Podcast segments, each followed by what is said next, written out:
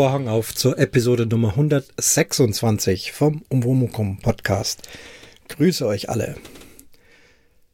Ich möchte euch heute etwas über meinen ja, Selbst, Selbstversuch, äh, so möchte ich es mal nennen, äh, berichten bezüglich Anzahl der Antikörper. Ähm, Thema Impfung ist einfach das alles beherrschende Thema momentan und keine Angst, ich werde keine Diskussionen führen, sondern einfach nur einen persönlichen Bericht abliefern. Vorher gibt's einen Kommentar, genau zur letzten Folge, wo es um den Tatort ging. Steff Baurer S., kennt man auch von Twitter, schreibt, Hallo, vielen Dank für den Podcast und den interessanten Einblick in die Abläufe eines Probespiels. Ich mag es sehr, wenn du aus deinem Beruf erzählst. In meiner Berufsbranche bin ich auch schon einige Male mit Dreharbeiten in Berührung gekommen. Ich habe zehn Jahre lang in einem großen Containerterminal gearbeitet. Speditionsgelände sind generell beliebt in Krimis als Drehorte. So wurde mal ein alter Schuppen auf unserem Gelände anlässlich Dreharbeiten eines Matula-Krimis mit einer erfundenen Firma beschriftet. Natürlich sind so alte Speditionsgebäude immer die Heimstatt des Bösewichts. Dann hatten wir schon mehrfach Tatortdreharbeiten, sowohl auf unserem Terminal für Schüttauf Sawatzki Tatort, wie auch im Terminal Mannheim für Odenthal Tatorte. Verfolgungsjagden oder dramatische Szenen auf Container sind halt echte Eyecatcher. Genau wie du rolle ich öfter mit den Augen bei Darstellungen aus meiner Branche im TV, wenn insbesondere auf Terminals gefilmt wird. Natürlich stehen vollgeladene Container immer unten auf dem Boden und immer mit den Türen so, dass man sie mühelos öffnen kann. Überhaupt gehen die Türen immer mühelos auf, haha, sobald das Siegel geknackt wurde. Außerdem finden auch mal Verfolgungsjagden mit Autos in Terminals statt, vorzugsweise amerikanische Krimis und natürlich stehen die Container dann immer so, dass man sie problemlos mit dem Auto umkurven kann. Als hätte jemals auch nur ein Terminal genügend Platz, um Container auf Abstand hinzustellen. Den lustigsten Dreh hatten wir mal für die DFL. Die haben in unserer Straße gefilmt wegen Hafenambiente und ließen dafür mehrere Harley-Fahrer im HSV-Fan-Outfit da hoch und runter fahren. Pikanterweise an der Hafenspelunke mit gehisster Eintracht Frankfurt Fahne vorbei. Der Besitzer des Lokals war auch gegen Geld nicht dazu zu bewegen, die Eintracht-Fahne gegen eine HSV-Fahne zu tauschen. Komisch. Ja, ist alles auch schon einige Jahre her, aber dein Podcast hat die Erinnerung wieder hochgebracht. Dankeschön, Grüße, Stefanie.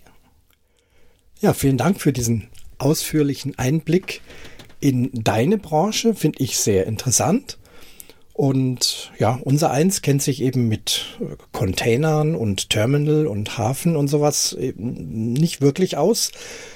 Und klar, ich kenne das, die Krimis, wo immer wieder mal irgendwelche Bösewichte und Kommissare, Agenten oder sonst was so zwischen den Containern herlaufen, mit gezückter Pistole sich gegenseitig beschießen, dann ähm, endlich unter Hunderttausenden von Containern genau den einen finden, wo vielleicht die vermisste Person drin sitzt und dann wird bisschen Fummel Fummel und zack ist offen die Tür.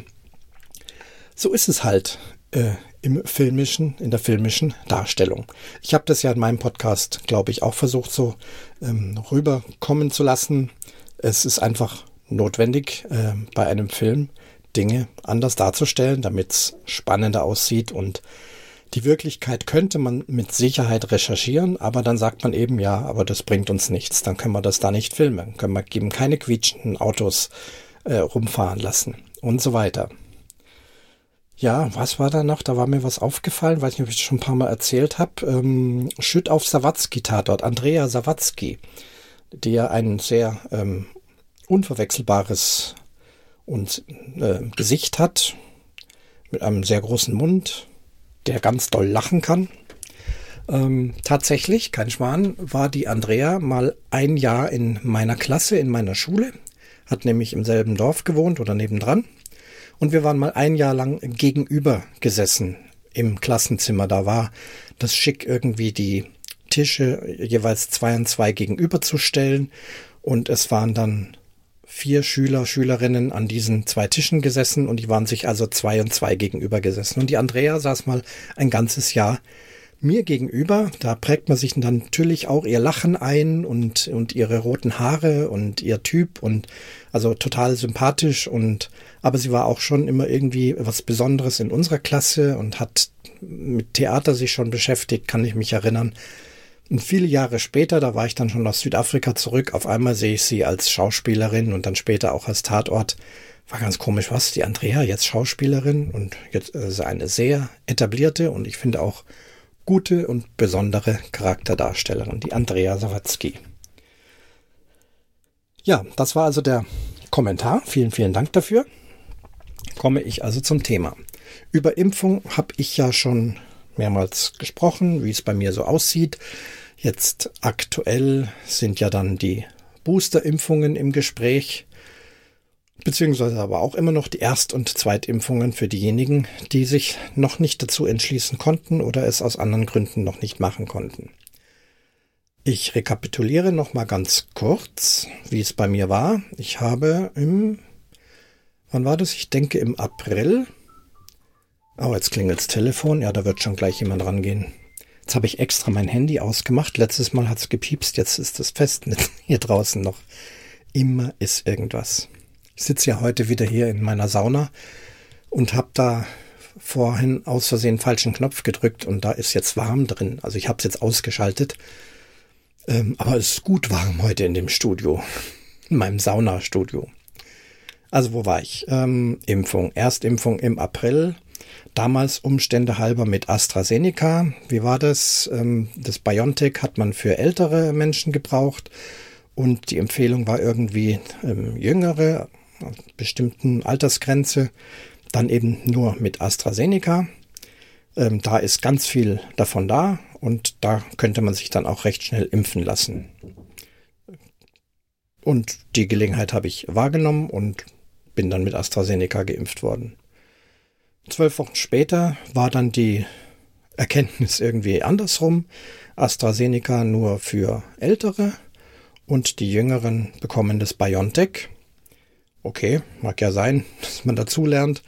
Ich war dann erst in Sorge.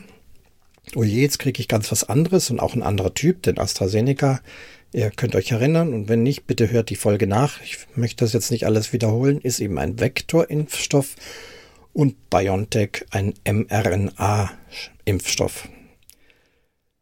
Hab dann viel gelesen, habe mich mit mehreren meiner Ärztinnen, ich habe momentan lauter Ärztinnen ähm, gesprochen, habe da auch festgestellt, die eine vertritt diese die Meinung, ja lieber noch ein bisschen warten, äh, mal schauen und hm, vermischen, weiß ich nicht. Kann sie auch nicht wissen, weil das ist einfach doch zu neu noch. Eine andere, ähm, ältere Ärztin, also was heißt älter, so in, in meinem Alter würde ich sagen. Die andere ist noch sehr, sehr jung. Die wiederum sagte, sie selber wird wahrscheinlich, sie ist auch mit Astra geimpft und sie wird jetzt BioNTech nehmen. Sie verspricht sich davon eine breitere Immunantwort. Das hat mich eigentlich ganz positiv gestimmt, denn ich hatte auch schon gelesen, dass es wohl keine dumme Idee wäre, sich da kreuzimpfen zu lassen. Wir erinnern uns und die vor allem die Skeptiker, die dann immer da noch dazwischen reden, folgender Fakt. Impfstoffe sind nach wenigen Stunden, spätestens wenigen Tagen vom Körper komplett abgebaut. Es existiert der Impfstoff im Körper nicht mehr. Deswegen wird dieser Impfstoff auch in fünf Jahren nichts mit euch anrichten, weil er gar nicht da ist. Ich hoffe, die Message ist rübergekommen. Das heißt, wenn ich dann einen anderen Impfstoff nehme, die beiden Impfstoffe an sich können sich nicht in die Quere kommen, weil der alte Impfstoff nicht mehr da ist. Und der neue löst eine weitere neue Immunreaktion aus, beziehungsweise verstärkt die alte, denn das Anliegen, die Idee der Impfstoffe ist ja immer dasselbe, dass der Körper ähm, eine Idee kriegt, was da für Fremdkörper reinkommen und dann lernt, eine Immunabwehr dagegen aufzubauen. Das ist das Prinzip der Impfung. Ganz einfach erklärt. Oh, ich habe ganz vergessen, dann schiebe ich es jetzt noch nach. Dies hier ist keine medizinische Fachaufklärung. Ähm, das muss auch nicht stimmen, was ich sage. Es ist nur meine Erkenntnis, meine persönlichen ja, Meinungen oder welche Schlüsse ich daraus gezogen habe. Ähm, Wenn es euch ernsthaft um etwas geht, müsst ihr medizinischen Rat einholen. Ich erzähle nur meine Erlebnisse, aber es ist keine Beratung, keine Gewähr dafür und so weiter und so fort. Also gut, meine Zweitimpfung dann mit Corminati von BioNTech. So, und jetzt ist es dann wieder soweit. Ähm, Boosterimpfungen stehen an.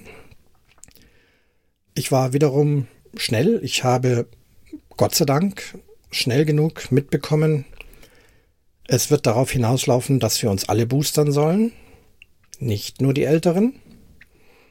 Meine Mutter war da noch schneller, weil die auch insgesamt früher dran war, hat also schon zack wieder einen Termin gemacht und die Drittimpfung bekommen. Und ich habe auch gesagt, ich mache jetzt einen Termin, denn dann ist es erledigt. Und mein Gefühl hat recht gegeben. Ähm, jetzt wird es dann immer wieder schwieriger, die Impfstoffe werden wieder weniger, die Schlangen werden länger, auch trotz Termin und all diese Geschichten. Ja. Also ich war, habe mich sehr schnell dazu entschlossen. Und jetzt war die Frage, mit welchem Impfstoff diesmal? Und es schwebte ja nun auch durch die ja etwas komischen, verwirrenden und wenig positiv anstachelnden Aussagen des Gesundheitsministers, dass das mit dem Moderna eigentlich gar nicht so schlecht ist. Er bezeichnet das als Rolls-Royce und äh, BioNTech nur als Mercedes. Ob man das so sagen kann, weiß ich nicht. Ich habe dann auch sofort wieder angefangen, für mich zu recherchieren in möglichst, wie ich glaube, gute Quellen, also nicht irgendwelche Zeitungen, die da irgendwelche Meinungen verbreiten, sondern schon in Medizin Journalen und so weiter und stelle fest, also ähm, Moderna erstens ebenfalls ein mRNA-Impfstoff wie BioNTech, den ich ja schon hatte. Die Technik finde ich äh, sehr ausgeklügelt, sehr gut und vor allem sehr lang schon erforscht, seit über 30 Jahren. Bastelt man da schon dran rum, habe ich ja auch alles schon erzählt. Ja, diese ganzen Märchen von wenig äh, erforscht und so weiter. Ich glaube, das sollten wir jetzt überwunden haben. Also gut, ich habe da Vertrauen drin, so, so ist das.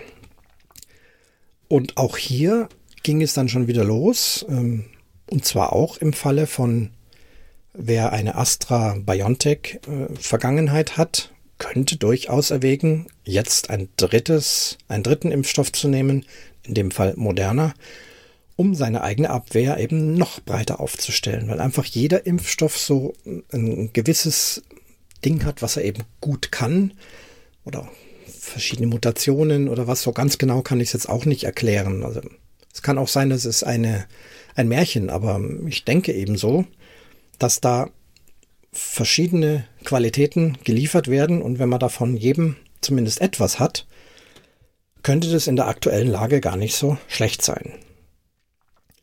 Ja, dann habe ich mich wiederum auch mit mehreren Ärzten besprochen und diesmal gab es eigentlich kein langes Diskutieren. Die haben gesagt, nee, wenn du das so möchtest, ähm, wir haben da nichts dagegen, das ist safe, das ist sicher, ist eine gute Idee. Und so bin ich dann hin zum Impfzentrum, habe dort auch nochmal gesagt, Moderna, auch dort wurde dann mit den äh, dort anwesenden Impfärzten dann auch nochmal drüber gesprochen und das dann aber ohne Zögern für gut befunden. Und so habe ich dann meine Boosterimpfung bekommen. Davor allerdings hat es mich dann doch interessiert, denn es ist ja immer wieder dieser Antikörpertest in, äh, im Gespräch. Also die Anzahl, wie viel Antikörper pro Milliliter im Blut haben sich denn durch die Impfung gebildet.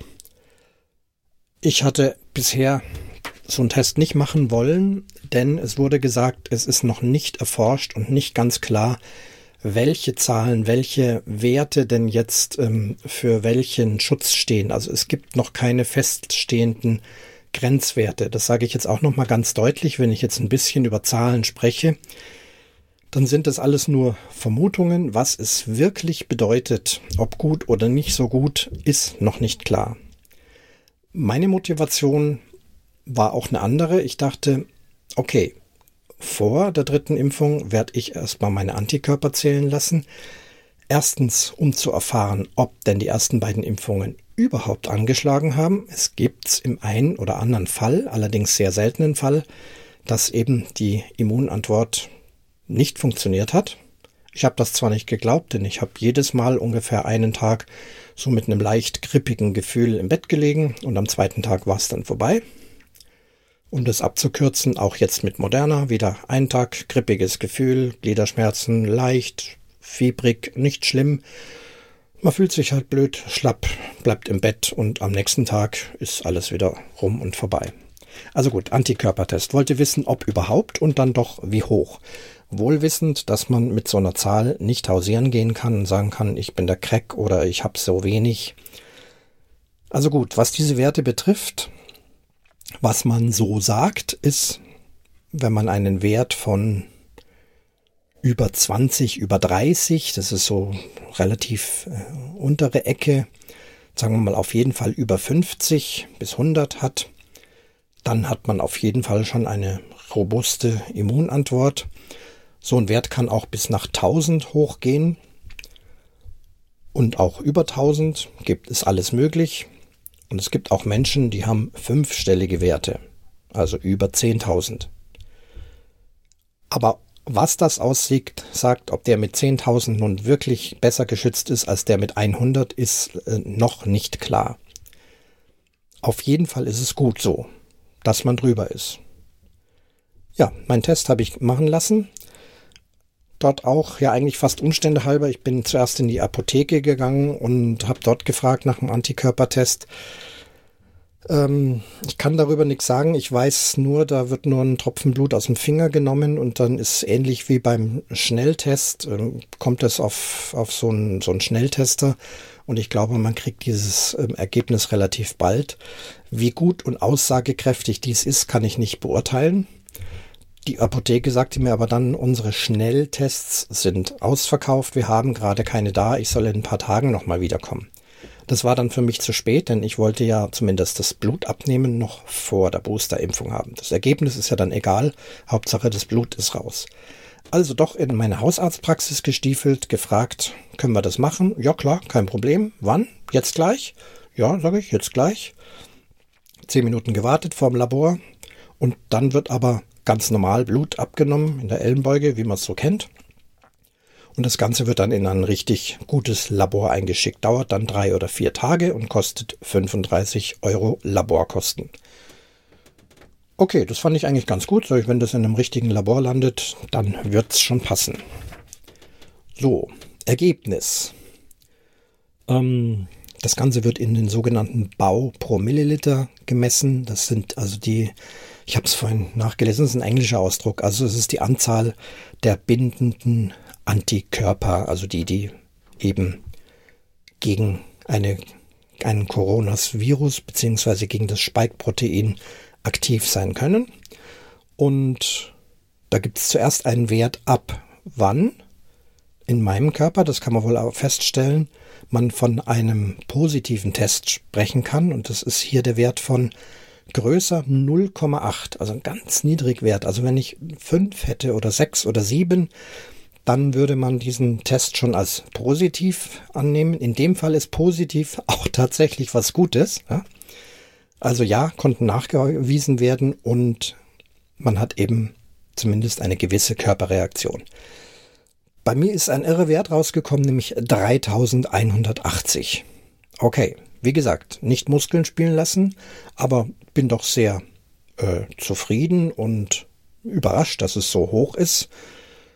Vielleicht bestätigt es auch, dass die Kreuzimpfung nicht so schlecht gewesen ist. Aber wie gesagt, lasst euch nicht ins Boxhorn jagen, wenn ihr selber gezählt habt und habt 50 oder habt 100. Wir wissen es noch nicht. Ich stelle mir das so vor wie ganz reiche Leute, die wahnsinnig viel Geld auf dem Konto haben. Ob ich jetzt 20 Millionen auf dem Konto habe oder 500 Millionen oder vielleicht nur 2000 oder nur 500 Euro auf dem Konto habe. Letztendlich, zumindest zum Überleben, um sich was zu essen zu kaufen, äh, da hat der mit den 20 Millionen auch nicht viel mehr davon. Der kann auch nur essen und satt werden. Klar, der Rest geht dann in Luxus drauf. Aber versteht ihr, was ich meine? Man hat viel, braucht aber gar nicht so viel davon. Zumindest zum Überleben. Und hier geht's ja, ist kein Witz, ums Überleben. Auch hier, okay, mag politisch sein. Was heißt politisch? Es ist einfach meine Überzeugung. Lasst euch impfen. Wer ungeimpft ist, hat ein sehr hohes Risiko, in einem Krankenhaus zu landen, schlimmste Medikamente nehmen zu müssen, kein Vergleich zu einem Impfstoff, und beatmet zu werden, und die Hälfte dieser Menschen wird sterben. Es ist nicht gut, außer man möchte das, aber ich verstehe es nicht. Also gut. Also mein Test ist positiv mit 3180. Hier hat das Labor jetzt noch geschrieben, welche Durchschnittswerte es gibt. Das fand ich auch sehr interessant. Nach durchlaufender Infektion, also wer schon mal Corona hatte, also nicht geimpft, aber eben angesteckt, ja, genesen, das ist die Gruppe der Genesenen, oder den erst oder die erste Impfdosis liegt vor, also entweder genesen oder erstmal geimpft der hat im Durchschnitt aller, die diese bisher getestet haben, 100 Bau pro Milliliter. Steht aber hier mit großer Schwankungsbreite. Also auch hier kann es Leute geben mit 1000, 2000, 5000 oder nur 20, 30, 40. Allerdings der Durchschnitt aller liegt so bei 100. Es ist zumindest mal eine Aussage. Vier Wochen nach der zweiten Impfung werden in der Regel im Durchschnitt 1000 Bau gemessen. Auch hier ist die Schwankungsbreite wieder da. Und nochmal, man weiß noch gar nicht, ob das jetzt besonders toll ist, dass man 1000 hat oder ob man die unbedingt braucht. Wir warten noch drauf. Ich hoffe, dass Sie das irgendwann mal rausfinden. Ähm, Messergebnisse im Bereich größer als 10.000 findet man häufig bei Patienten nach Infektion, die zusätzlich eine Impfung erhalten haben. Aha. Also wer gesund durchgekommen ist, ähm, positiv getestet, also sich tatsächlich infiziert hatte und wie auch immer der Krankheitsverlauf war, wer das überstanden hat und dann noch eine Impfung bekommt, der hat offensichtlich eine sehr, sehr gute Abwehr. Ist doch auch schon mal interessant. Das ist es eigentlich schon, was ich euch erzählen wollte. Ich werde allerdings vier Wochen nach meiner Boosterimpfung nochmal 35 Euro investieren und nochmal nachgucken, hat sich jetzt was verändert und wie stark hat sich's verändert? Ist der Wert gleich geblieben? Ist es ein bisschen höher? Ist es extrem höher? Ich hoffe nicht niedriger. Wir werden sehen. Es ist ein von mir selbst finanzierter Test und natürlich keine wissenschaftliche Aussage. Also lasst euch nicht verrückt machen, nicht jeder muss sich testen lassen. Aber wen es interessiert, vielleicht reicht da auch der Apothekentest aus, der etwas günstiger ist, dass man einfach merkt, ja, meine Impfung hat was gebracht, ich bin geschützt. Und das, glaube ich, muss man einfach auch nochmal dazu sagen, auch wenn man geschützt ist, wir müssen trotzdem alle nach wie vor sehr vorsichtig sein. Also ich bin auch nicht der, aktuelles Thema, der jetzt äh, feuchtfröhlich ins Kölner Fußballstadion steigt mit 50.000 Zuschauern ohne Maske, alle brüllen rum. Ich verstehe, dass das ein großer Spaß ist. Ich verstehe als Musiker, der übrigens wieder im Lockdown ist, also unsere Kulturveranstaltungen sind alle abgesagt, findet alles und zwar großenteils freiwillig nicht statt. Es gibt noch keine Verordnungen dazu, außer man ist über 1000, aber auch ähm, Orte und Konzerte, die noch nicht so gefährdet sind, äh, ganz große Bewegung freiwillig zu sagen, nee, passt nicht, haut nicht hin, machen wir nicht. Und natürlich wollen wir Konzerte spielen und natürlich wollen wir ausverkauftes Haus und viele Leute glücklich machen und wir hoffen, dass wir das auch wirklich irgendwann mal wieder zuverlässig machen können. Aber die Realität ist leider eine andere. Und ich möchte den Fußballfans, ich bin selber auch Fußballfan, möchte denen nicht ihren Spaß absprechen. Aber es ist einfach extrem unvernünftig. Ja, so viel dazu. So viel zu meinem Versprechen, nicht politisieren zu wollen, aber ihr merkt selber, das, man kommt nicht drum rum und man sagt immer, wir wollen uns treffen und nicht über Corona reden und schwuppdich passiert's doch wieder. Es muss auch von der Seele geredet werden, ist eine schwierige Geschichte. Deswegen auch heute diese Folge. Keine Angst, es wird aber auch wieder andere Themen geben. Übrigens habe ich mich entschlossen, meinen Vorhang nach wie vor zu öffnen und zu schließen, denn jetzt ist der Podcast, wie lange auch schon, eigentlich mein kleines privates Theater und in meinem persönlichen Theater, in dem ich tun und lassen kann, was ich will, solange es den guten Geschmack und rechtlich alles in Ordnung ist, kann ich ja machen, was ich will, ich kann senden, was ich will, ich kann die Themen machen, es ist eine tolle Geschichte. Und ich freue mich wahnsinnig, dass ihr so zahlreich zuhört, dass immer wieder Zuschriften kommen, so wie jetzt diesmal diese lange Kommentar mit eigenen Erfahrungen. Sehr interessant, wusste ich eben auch alles nicht, macht sehr viel Spaß. Und wir haben eben als Musiker auch momentan wieder sehr viel Zeit. Also mein kleines Umwomukum Theater bleibt geöffnet, der Vorhang öffnet sich und er schließt sich auch wieder. Und das tut er jetzt. Hiermit schließt sich der Vorhang zur Episode Nummer 126 vom Umwomukum Podcast.